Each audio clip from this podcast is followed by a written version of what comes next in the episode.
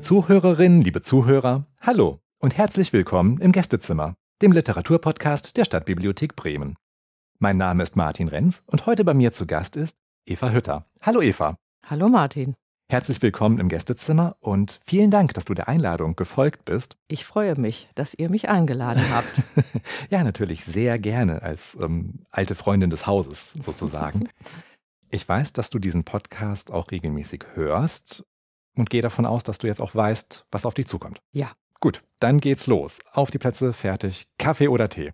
Kaffee. Wenn der Duft in der Luft liegt, ist es so wunderbar und die Freu Vorfreude groß. Sehr schön. Ist das Glas halb leer oder halb voll? Für mich halb voll. Lerche oder Nachtigall? Absolut Lerche. Thriller oder Liebe?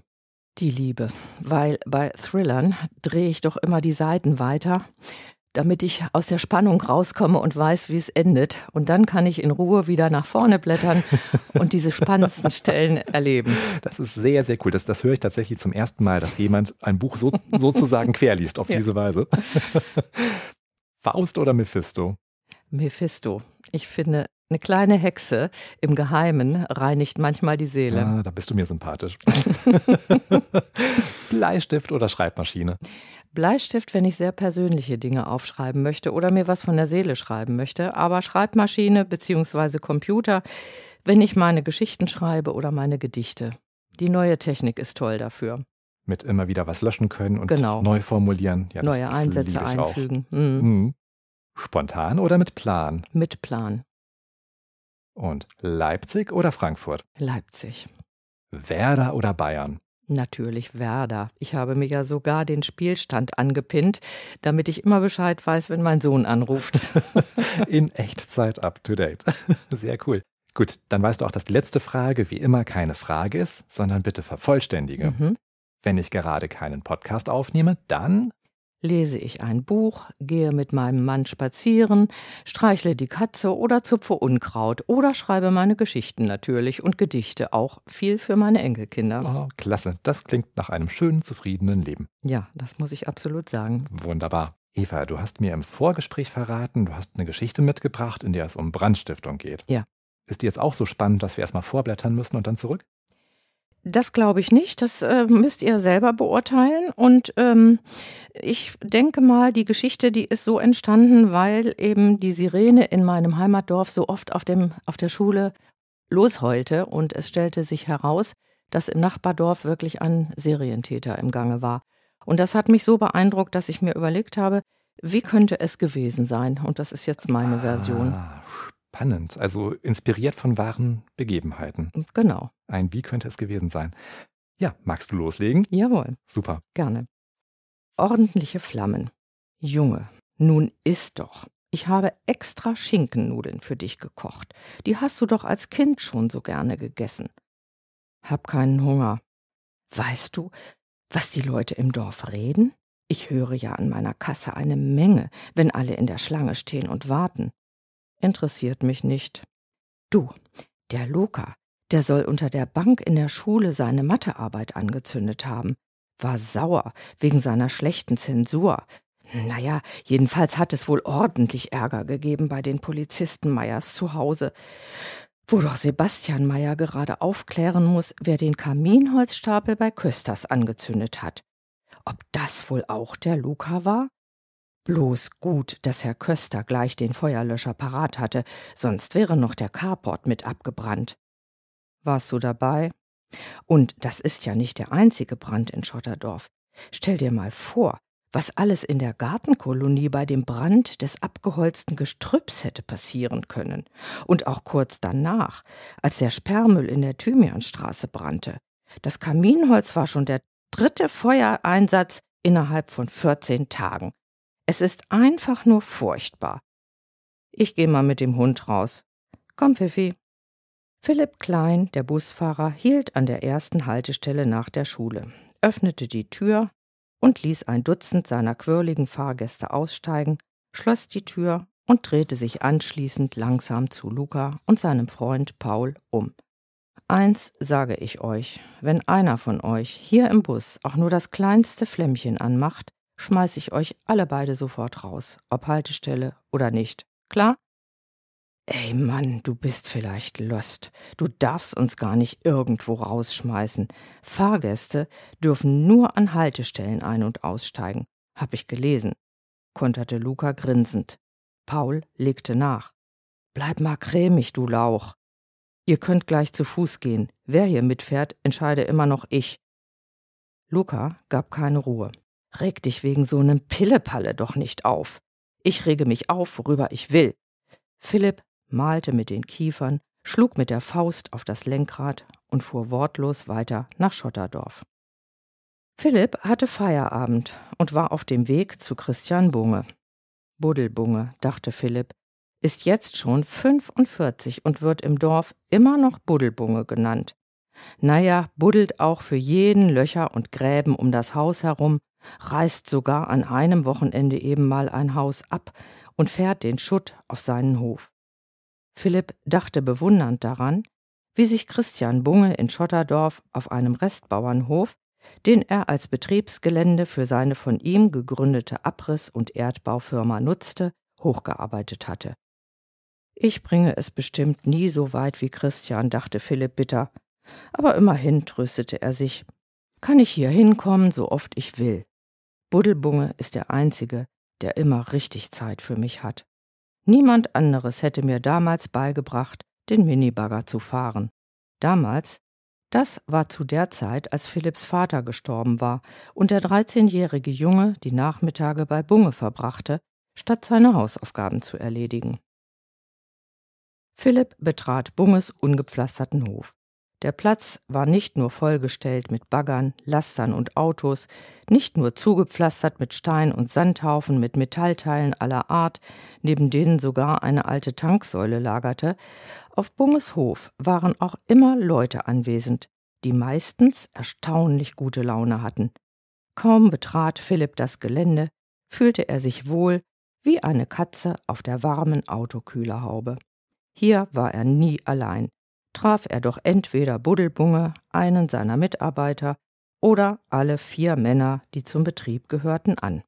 Deshalb verbrachte er seine freie Zeit immer noch oft auf diesem Hof. Vor allem aber kam er nach Feierabend gern zum Biertrinken, Grillen und Klönen. Philipp nahm die Flasche Bier an, die ihm Christian Bunge entgegenhielt. Heute Abend wird gegrillt. Komm, zünd schon mal die Kohle an. Rauchschwaden und der Geruch von Gegrilltem verteilten sich über dem Gelände. Philipp hatte den Eindruck, ein passendes Teil des großen Bunge-Puzzles zu sein. Christian Bunge nahm sich eine zweite Wurst bis hinein, füllte sich Kartoffelsalat auf den Teller und wandte sich kauend an Philipp. Montagnachmittag schon was vor?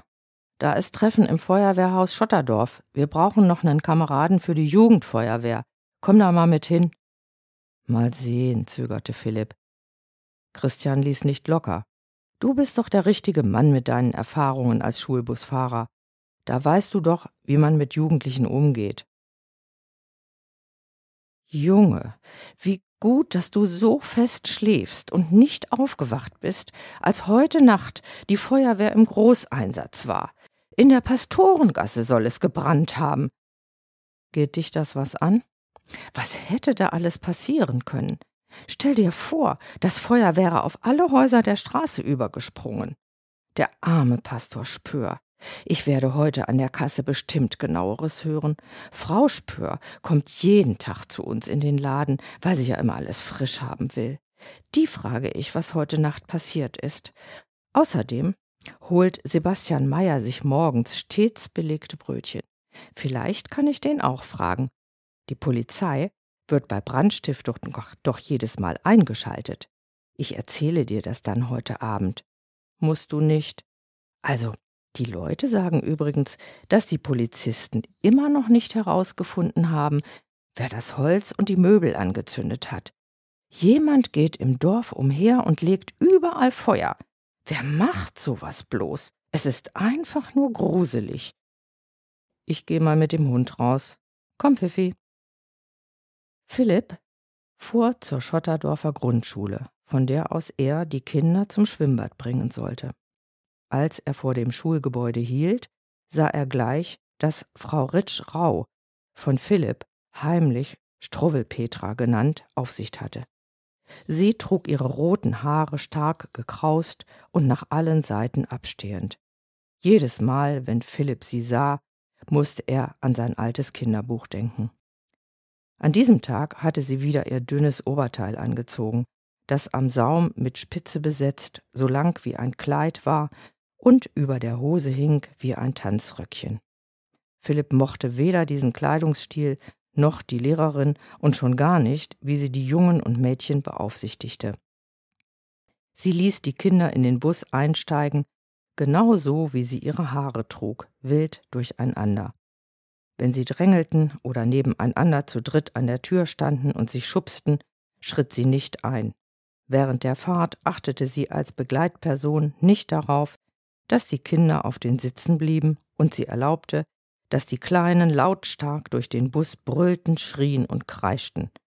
Philipp hasste den durch die hohen Kinderstimmen verursachten Lärm, der seine Ohren quälte wie eine falsch eingestellte Kreissäge. Die Kinder stürmten aus dem Schwimmbad. Philipp ließ sie bis vor den Bus kommen, öffnete die Fahrertür und stellte sich in den Eingang. Er wandte sich an Struwwelpetra. Sorgen Sie dafür, dass die Kinder gesittet einsteigen. Dieses Durcheinander geht so nicht. Frau Ritschrau sah Philipp spöttisch an. Sie haben mir überhaupt nichts zu sagen. Ich trage die Verantwortung für die Kinder, nicht Sie. Sie hob ihr Kinn und deutete damit an, dass er sich auf seinen Fahrersitz setzen solle. Anschließend stellte sie sich neben die Tür und ließ die Kinder wie einen Schwarm kleiner Tiere, die nur dem Drang folgen, ohne Steuerung ins Innere des Busses zu gelangen, hineinstampfen. Philipp knirschte mit den Zähnen, umklammerte das Lenkrad, bis seine Knöchel weiß hervortraten und starrte geradeaus. Es war Zeit für das gemeinsame Feierabendbier bei Buddelbunge.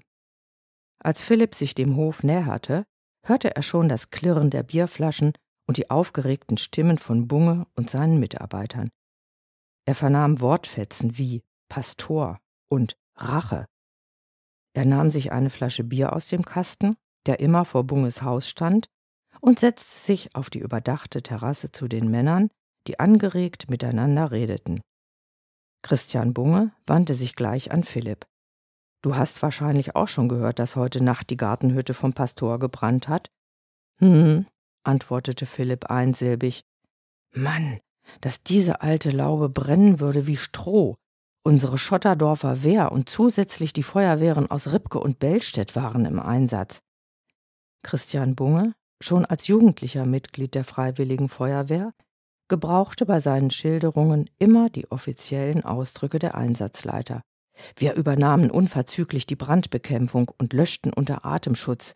Als wir eintrafen, stand die Hütte schon im Vollbrand, jedoch konnten wir verhindern, dass die aus Holz bestehende Laube komplett niederbrannte. Daniel, Bunges ältester Mitarbeiter und ebenfalls aktives Mitglied der Freiwilligen Feuerwehr, stellte seine leere Bierflasche auf den Boden und meinte Und wisst ihr was? Sebastian Meyer kam auch gleich zum Einsatzort. Jetzt ratet mal, wer hinter ihm herschlich. Daniel wartete gar nicht erst auf eine Antwort. Der Luca, das feine Polizistensöhnchen, soll neulich aus Ärger mit der Lehrerin unter der Schulbank Feuer gelegt haben, und dann ist er auch gleich am Brandort in der Pastorengasse. Was willst du damit sagen? wollte Philipp wissen. Ihm fiel sofort die Diskussion mit Luca im Bus ein, und das Blut schoss ihm in den Kopf. Daniel redete, ohne auf Philipp zu achten, weiter. Da fragt man sich doch, ob er was mit dem Brand zu tun hat, oder? Meine Nichte erzählte kürzlich, dass Luca im Konfirmandenunterricht mit dem Pastor aneinandergeraten ist. Erst ärgert er sich über die Lehrerin, dann über den Pastor und dann brennt es. Nee, Daniel, du kannst hier keinen pauschal verdächtigen. Außerdem muss die Brandursache noch genau ermittelt werden, widersprach Christian Bunge, der sich dann aber an Philipp wandte. Philipp, hast du am Wochenende Zeit? Klar, was liegt an?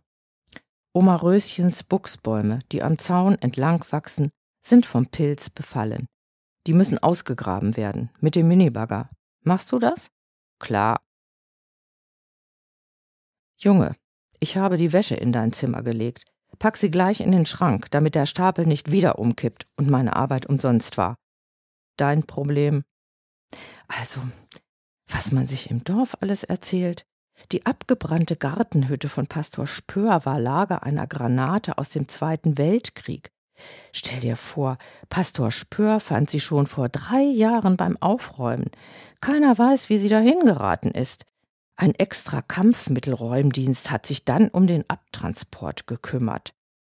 Ach was. Aber statt die Hütte ordentlich zu halten, soll Pastor Spör sie wieder mit allem möglichen alten Kram vollgestopft haben, alles völlig durcheinander.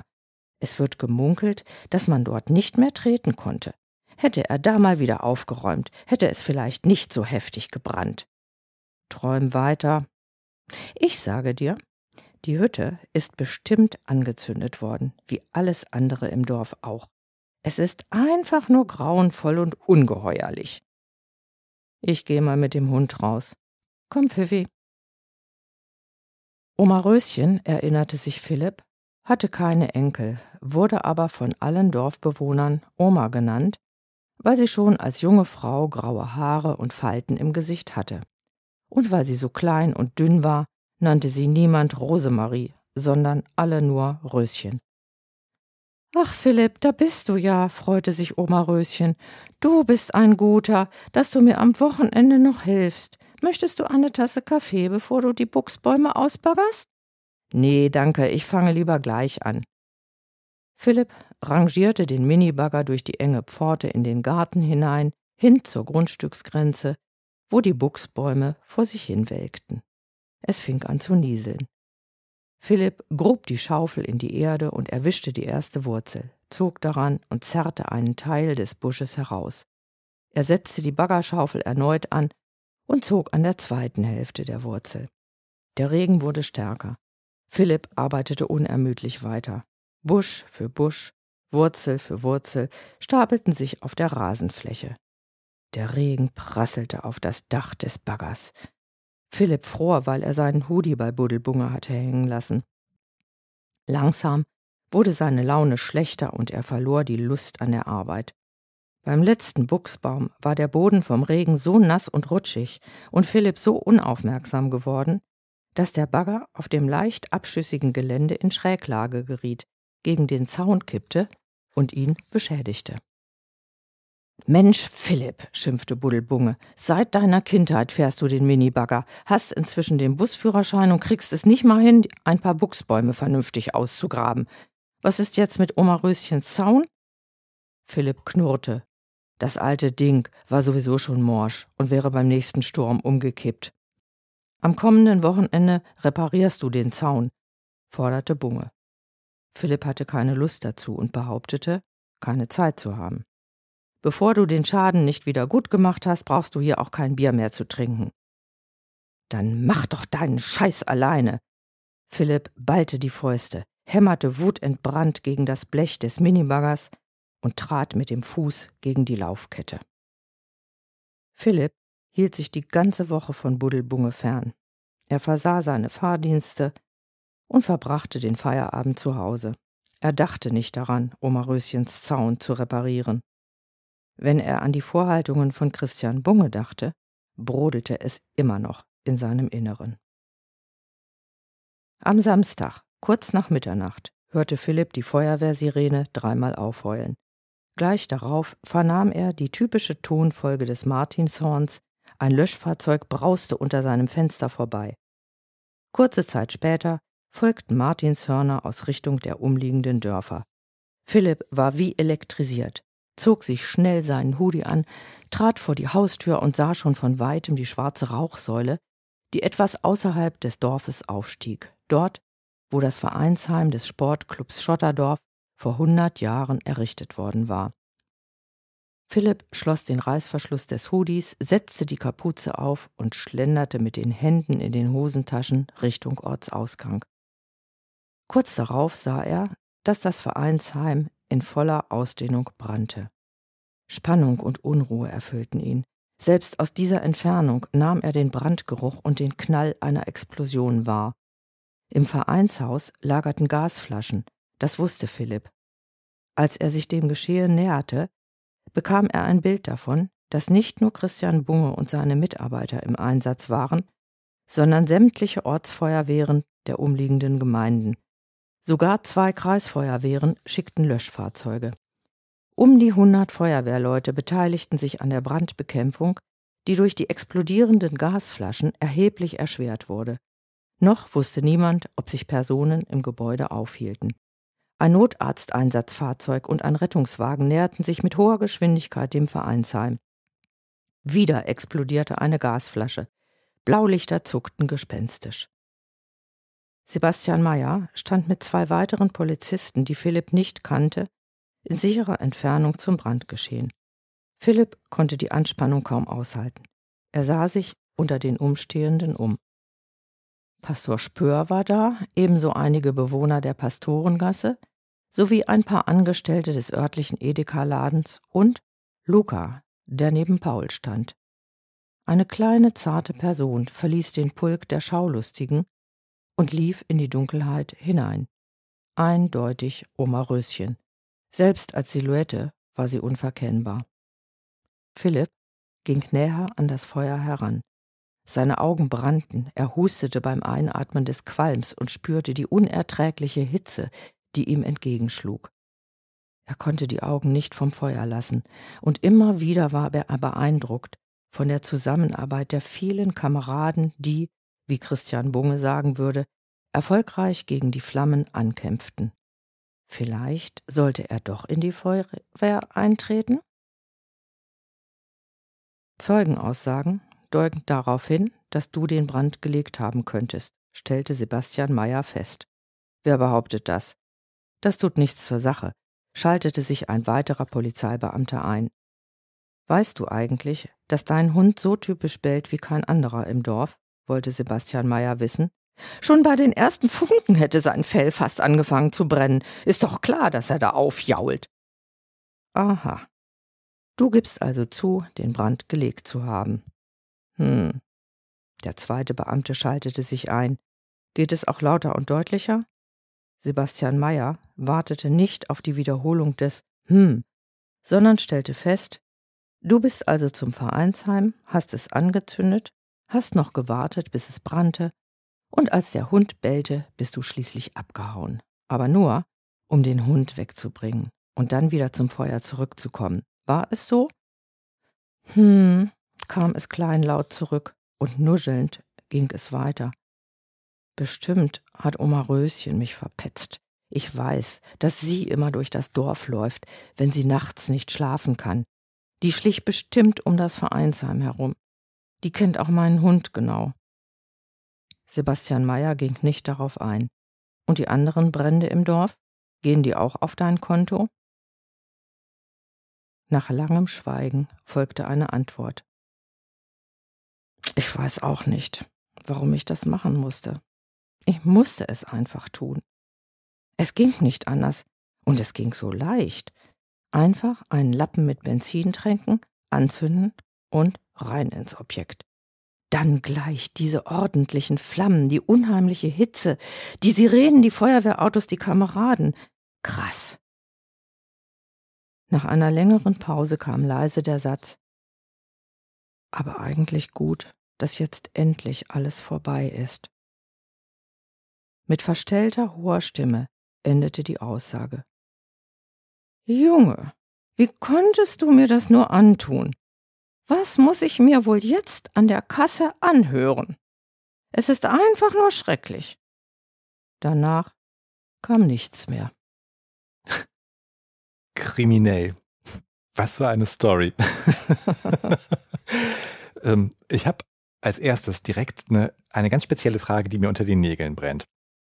Manchmal ist bei den, den Texten, die die Autorinnen und Autoren hier vorstellen, ähm, sind so Formulierungen dabei, die, die brennen sich mir ein. In einem der letzten Texte, ähm, in den letzten Folgen war es ein Protestmarsch gegen die Welt für Ferkelei und ein kindliches Gemüt. Das ist hängen geblieben. Und bei dir bin ich über die Formulierung gestolpert. Bleib mal cremig, du Lauch. Wo kommt die denn her? ja, ich habe, da es sich ja auch um Jugendliche handelt, im Internet geschnüffelt Aha. und habe mir die Jugendworte äh, 2020, 21 angesehen. Mhm. Und äh, bleib mal cremig bedeutet, bleib mal locker, nun stell dich nicht so mhm. an. Und du Lauch, Lauch bezeichnen Jugendlichen eher mit äh, Menschen, die so nicht viel Ahnung haben. Und das ist eine abfällige mhm. Bemerkung. Mhm. Und das wollte der Junge damit auch ausdrücken, durchaus. Und ich habe schon fast gedacht, weißt, weißt du, ähm, dass du nicht nur für deine Enkel die Geschichten schreibst, sondern auch mit deinen Enkeln.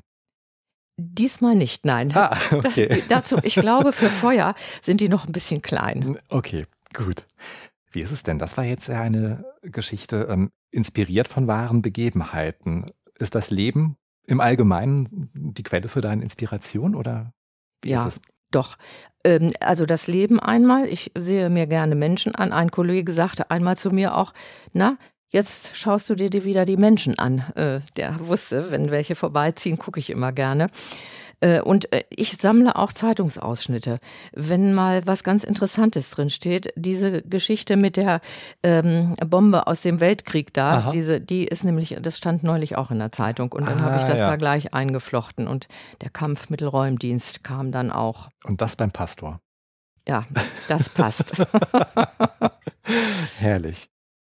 Ich weiß an der Stelle gar nicht, ähm, gibt es auch Bücher von dir zu kaufen? Sollen wir hier nochmal Werbung machen? Nein, es gibt, also ich habe bisher gar nichts veröffentlicht.